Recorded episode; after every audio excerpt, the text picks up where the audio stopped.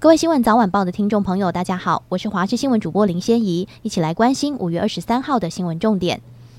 今天锋面南移，各地降雨趋缓。不过因为东北季风影响，全台天气转凉冷。北部、东北部白天高温只有二十一度。周三到周六天气较为稳定，而中台马娃可能在二十四到三十六小时后发展成强台，周日开始影响台湾天气。未来移动到菲律宾东方海面时，是否北转、北转角度等等，将成为对台湾影响程度的关键。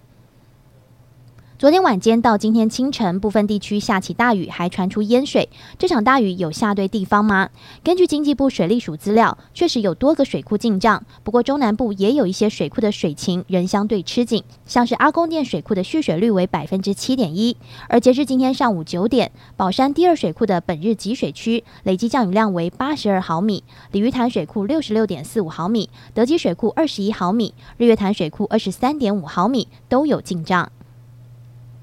IMB 诈骗案以假债权非法吸金二十五亿，目前已经确定无力支付投资人利息及本金，让许多人血本无归。近日还爆出案外案，不少政治人物皆与负责人曾国伟过从甚密，引发外界质疑其中的政商关系。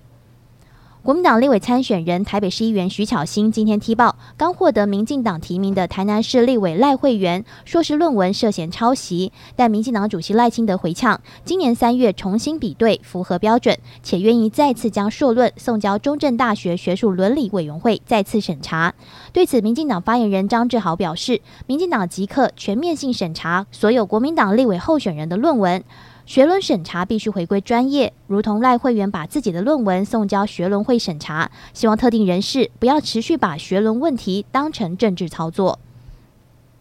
食药署公布一周边境查验结果，共计十一项产品不合格，其中有三项来自日本。其中来自富山县进口的荧光乌贼被验出重金属铬超标，因为不符合食品安全卫生管理法相关规定，二十九点四公斤的产品遭到退运或销毁。由于荧光乌贼于六个月内验出两批重金属残留不合格，食药署也提高同号列抽验比率至百分之二十到五十。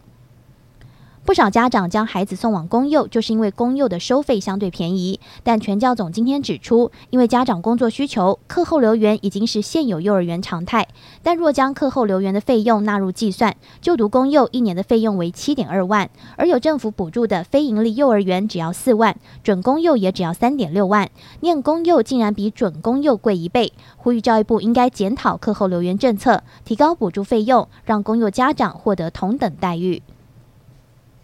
在西区决赛落入零胜三败绝境的湖人，在主场迎来背水一战。洛城天王 LeBron James 上半场猛轰三十一分，率队拉开十五分领先。没想到紫金大军第三节攻防断电，丹佛 MVP 约基奇率队展开反击，尽快打出三十六对十六的一波流，扭转了颓势。中场就以一百一十三比一百一十一，闯进苦等四十六年的总冠军赛。